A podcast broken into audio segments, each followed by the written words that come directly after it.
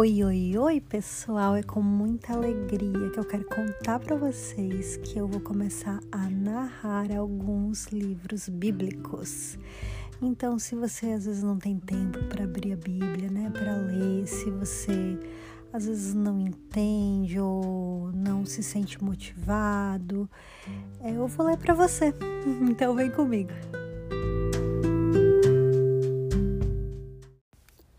Antes de começar, eu quero te contar que eu utilizo a Bíblia de Estudo Joyce Meyer.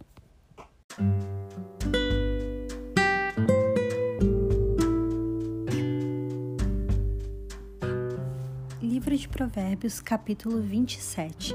Não se gabe do dia de amanhã, pois você não sabe o que este ou aquele dia poderá trazer que outros façam elogios a você, não a sua própria boca, outras pessoas, não os seus próprios lábios. A pedra é pesada e a areia é um fardo, mas a irritação causada pelo insensato é mais pesada do que as duas juntas. O rancor é cruel e a fúria é destruidora, mas quem consegue suportar a inveja?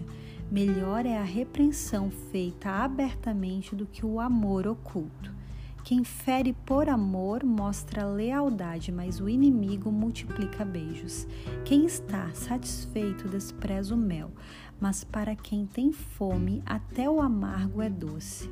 Como a ave que vagueia longe do ninho, assim é o homem que vagueia longe do lar. Perfume e incenso trazem alegria ao coração.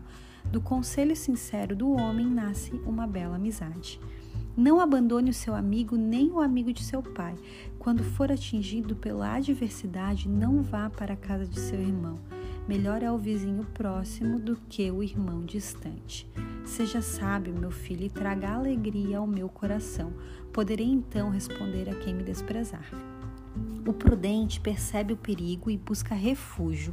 O inexperiente segue adiante e sofre as consequências. Toma-se a veste de quem serve de fiador ao estranho, sirva ela de penhor de quem dá garantia a uma mulher leviana. A bênção dada aos gritos cedo de manhã, como maldição é recebida. A esposa briguenta é como o gotejar constante num dia chuvoso. Detê-la é como deter o vento, como apanhar óleo com a mão. Assim como o ferro afia o ferro, o homem afia o seu companheiro. Quem cuida de uma figueira comerá de seu fruto, e quem trata bem o seu senhor receberá tratamento de honra. Assim como a água reflete o rosto, o coração reflete quem somos nós. O Sheol e a destruição são insaciáveis, como insaciáveis são os olhos do homem. O crisol é para a prata e o forno é para o ouro, mas o que prova o homem são os elogios que recebe. Ainda que você moa o insensato, como trigo no pilão, a insensatez não se afastará dele. Esforce-se para saber bem como suas ovelhas estão. Dê cuidadosa atenção aos seus rebanhos, pois as riquezas não duram para sempre e nada garante que a coroa passe de uma geração a outra. Quando o feno for retirado, surgiram novos brotos e o capim das colinas for colhido, os cordeiros lhe fornecerão roupa e os bodes lhe renderão o preço de um campo.